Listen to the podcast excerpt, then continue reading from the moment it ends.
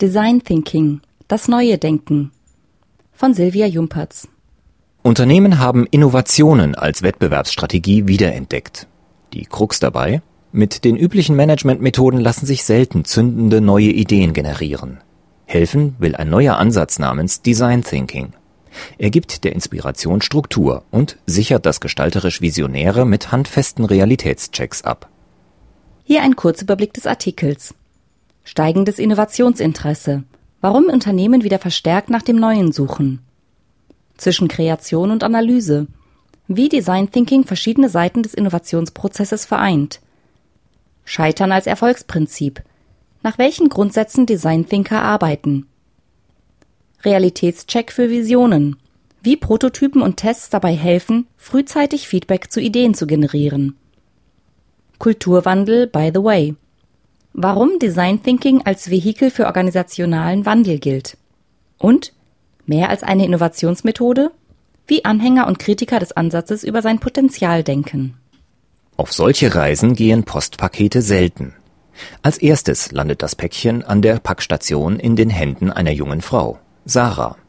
Die gibt es nach einer Etappe in der Straßenbahn in einem Kiosk ab und tauscht ihre Identifikationsdaten per Smartphone mit der Verkaufskraft aus.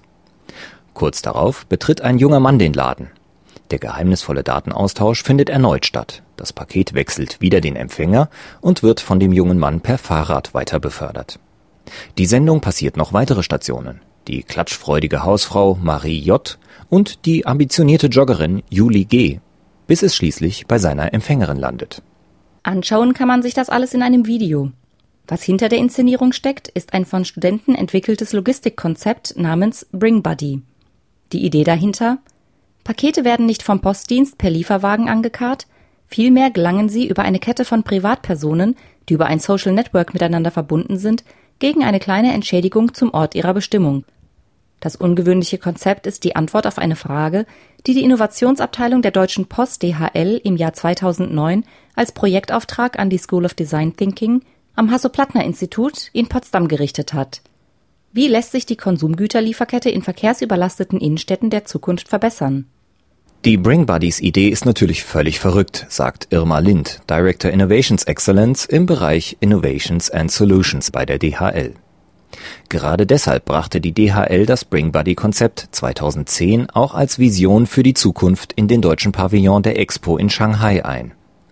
Wie einen bloßen Gag behandelt das Unternehmen die Idee dennoch nicht. Im Gegenteil, es prüft sie weiter. Zwar wird es in Deutschland mit Sicherheit keine Bring Buddies geben, sagt Lind. Aber was Länder mit weniger entwickelten Logistiksystemen angehe, lohne es sich zumindest, die Kernidee weiterzuverfolgen.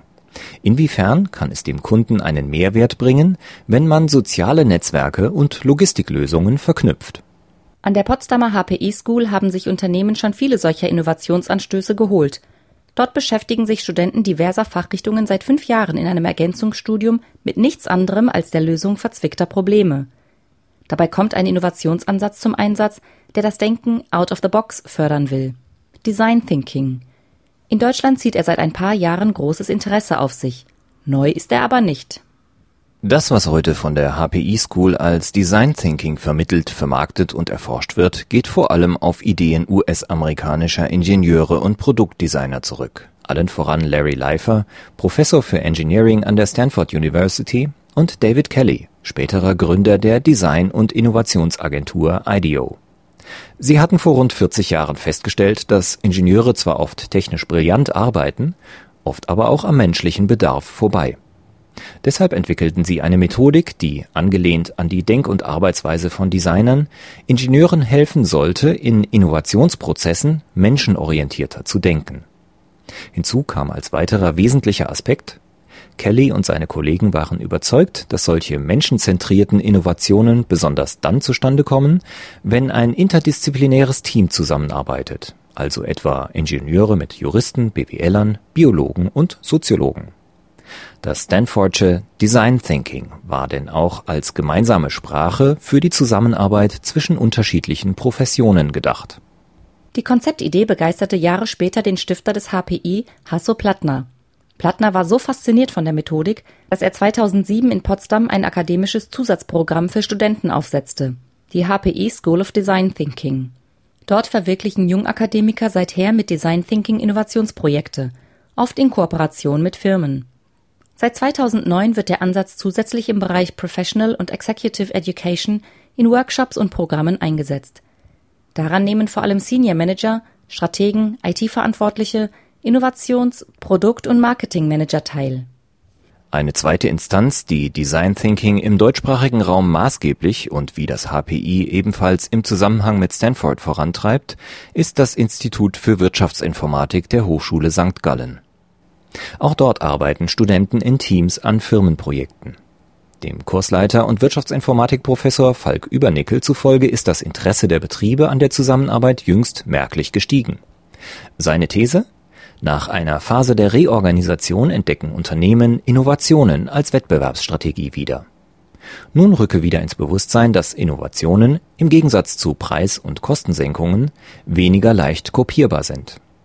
In gesättigten, hart umkämpften Märkten ist Innovation das Mittel der Wahl, um Wachstumspotenziale zu erschließen, ist Übernickel überzeugt.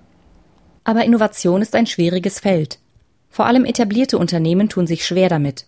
Sie verharren in ihren Routinen, stützen sich auf klassische Planungsansätze, die zwar geeignet sind, das operative Geschäft zu regeln, aber kaum dazu inspirieren, Neues für die Zukunft zu schaffen, weiß Bettina Michel von der Berliner Innovationsagentur Tiefenschärfe. Die Zukunft, so Michel, lässt sich eben nicht allein mit Blick auf die üblichen Tortendiagramme planen. Sie ist immer riskant, und deshalb ist auch jede Innovation mehr oder weniger riskant. In jeder Innovation steckt das Element der Inspiration, Intuition und Empathie. Alles jedoch Begriffe, mit denen Manager fremdeln. Selbst Innovationsabteilungen wagen sich erstaunlich selten auf dieses unsichere Terrain, gehen viele Innovationsvorhaben eher in Form klassischen Projektmanagements an. Dabei aber verpassen sie unter Umständen die Chance, neue Herausforderungen zu antizipieren.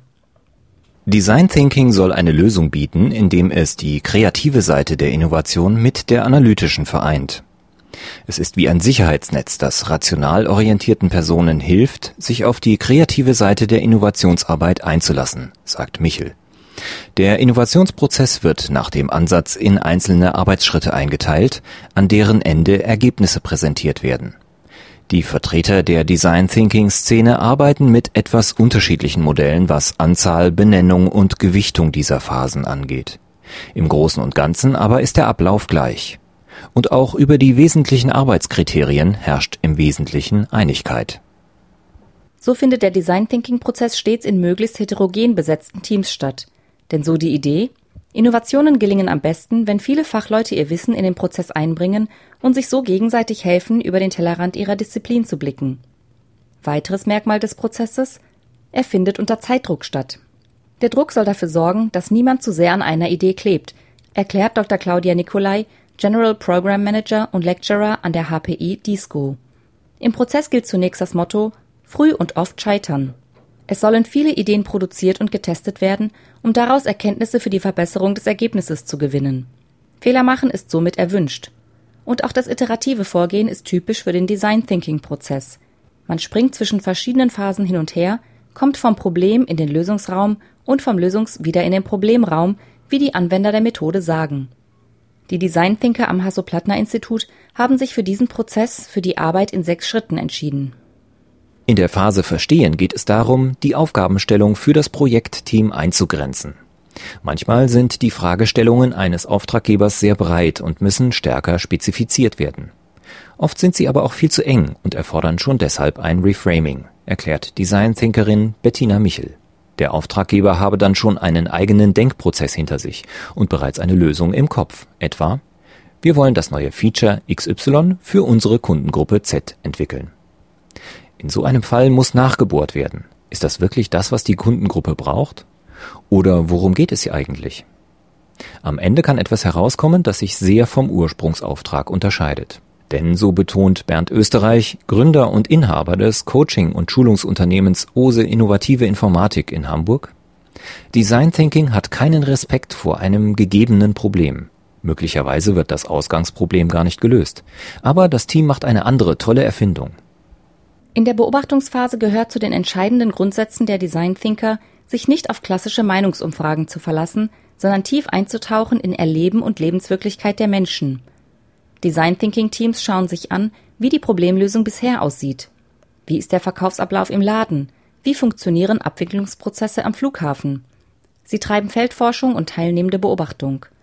Österreich sagt, das kann bedeuten, gemeinsam mit einem Kunden durch den Supermarkt zu gehen und sich von ihm erzählen zu lassen, was ihm durch den Kopf geht. Es kann auch bedeuten, Personen ihren Tagesablauf protokollieren zu lassen, sich das Verhalten von Menschen in experimentellen Situationen im Umgang mit einem Softwareprogramm anzuschauen, Menschen im öffentlichen Raum per Kamera zu beobachten oder ihre Lebenswelt mit Fotos zu dokumentieren. Fragen müssen so gestellt werden, dass sie die Menschen dazu bringen, ihre Erlebnisse und Emotionen zu schildern. In der Phase Standpunkte definieren trägt das Team die Ergebnisse der Beobachtungsphase zusammen, interpretiert und verdichtet sie.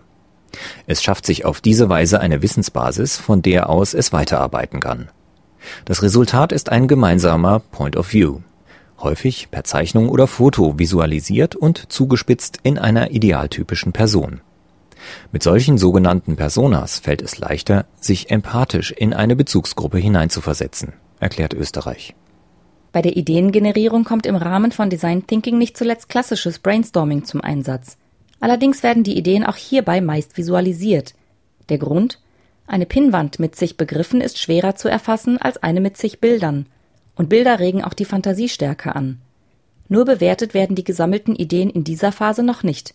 Das geschieht erst in der übernächsten Phase. Das rasche Erstellen vieler Prototypen in der Phase 5 und das anschließende Testen in der Phase 6, auch unter Einholung von Kundenfeedback, hebt Design Thinking am deutlichsten von anderen Innovationsansätzen ab. Hier zeigt sich die Quintessenz des Verfahrens.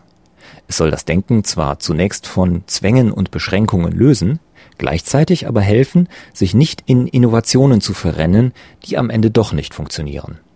Österreich sagt, man erlaubt sich die große Vision, zwingt sich aber immer wieder zum Realitätscheck.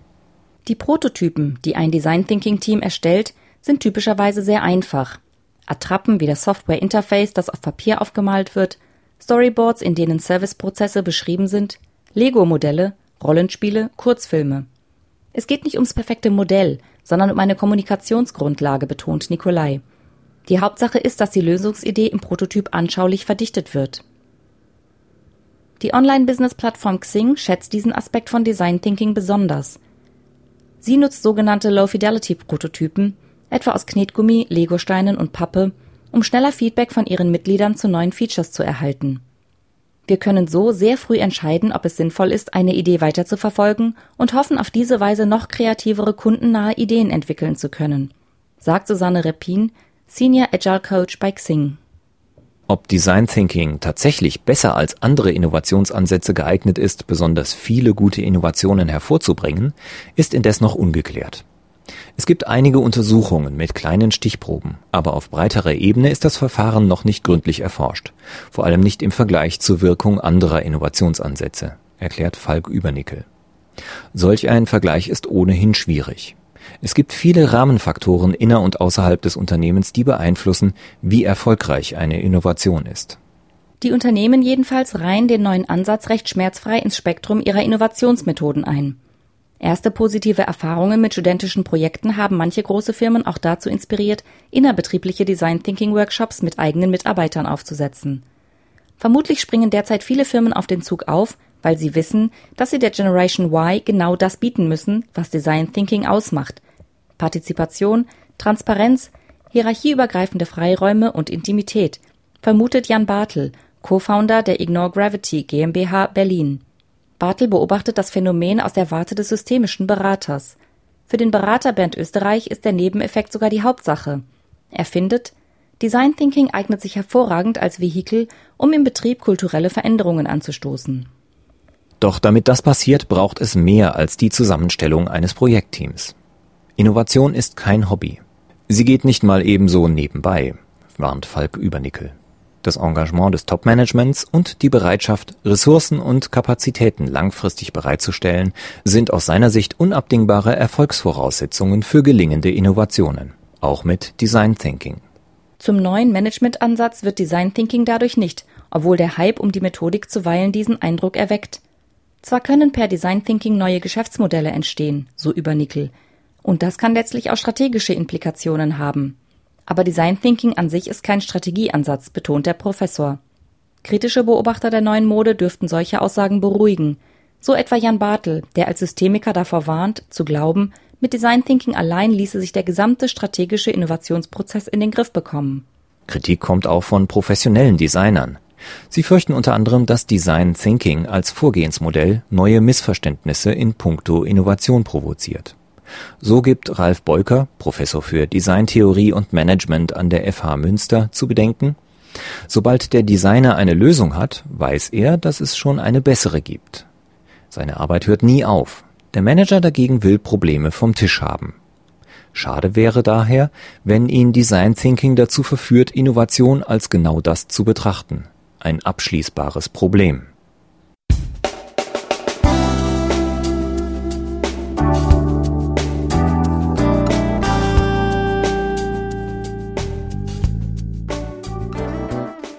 Sie hörten den Artikel Design Thinking, das neue Denken von Silvia Jumpertz aus der Ausgabe September 2012 von Managerseminare, produziert von Voiceletter.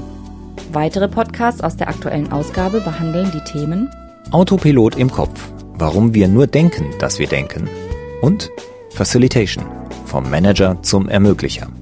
Weitere interessante Inhalte finden Sie auf der Homepage unter managerseminare.de und im Newsblog unter managerseminare.de/blog.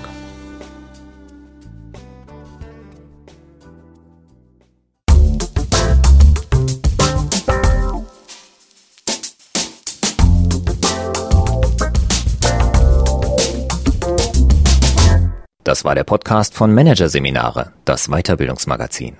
Ausgabe September 2012. Dieser Podcast wird Ihnen präsentiert von Konkurrenzberater.de. Konkurrenzanalyse als Navigationssystem für den Wettbewerb. Übrigens, immer mehr mittelständische Unternehmen investieren in eine professionelle und systematische Wettbewerbsbeobachtung und sind dadurch schneller am Markt, machen mehr Umsatz, kommunizieren klarer. Mehr Informationen Beratungs- und Trainingsangebote zum Thema Konkurrenzanalyse finden Sie unter www.konkurrenzberater.de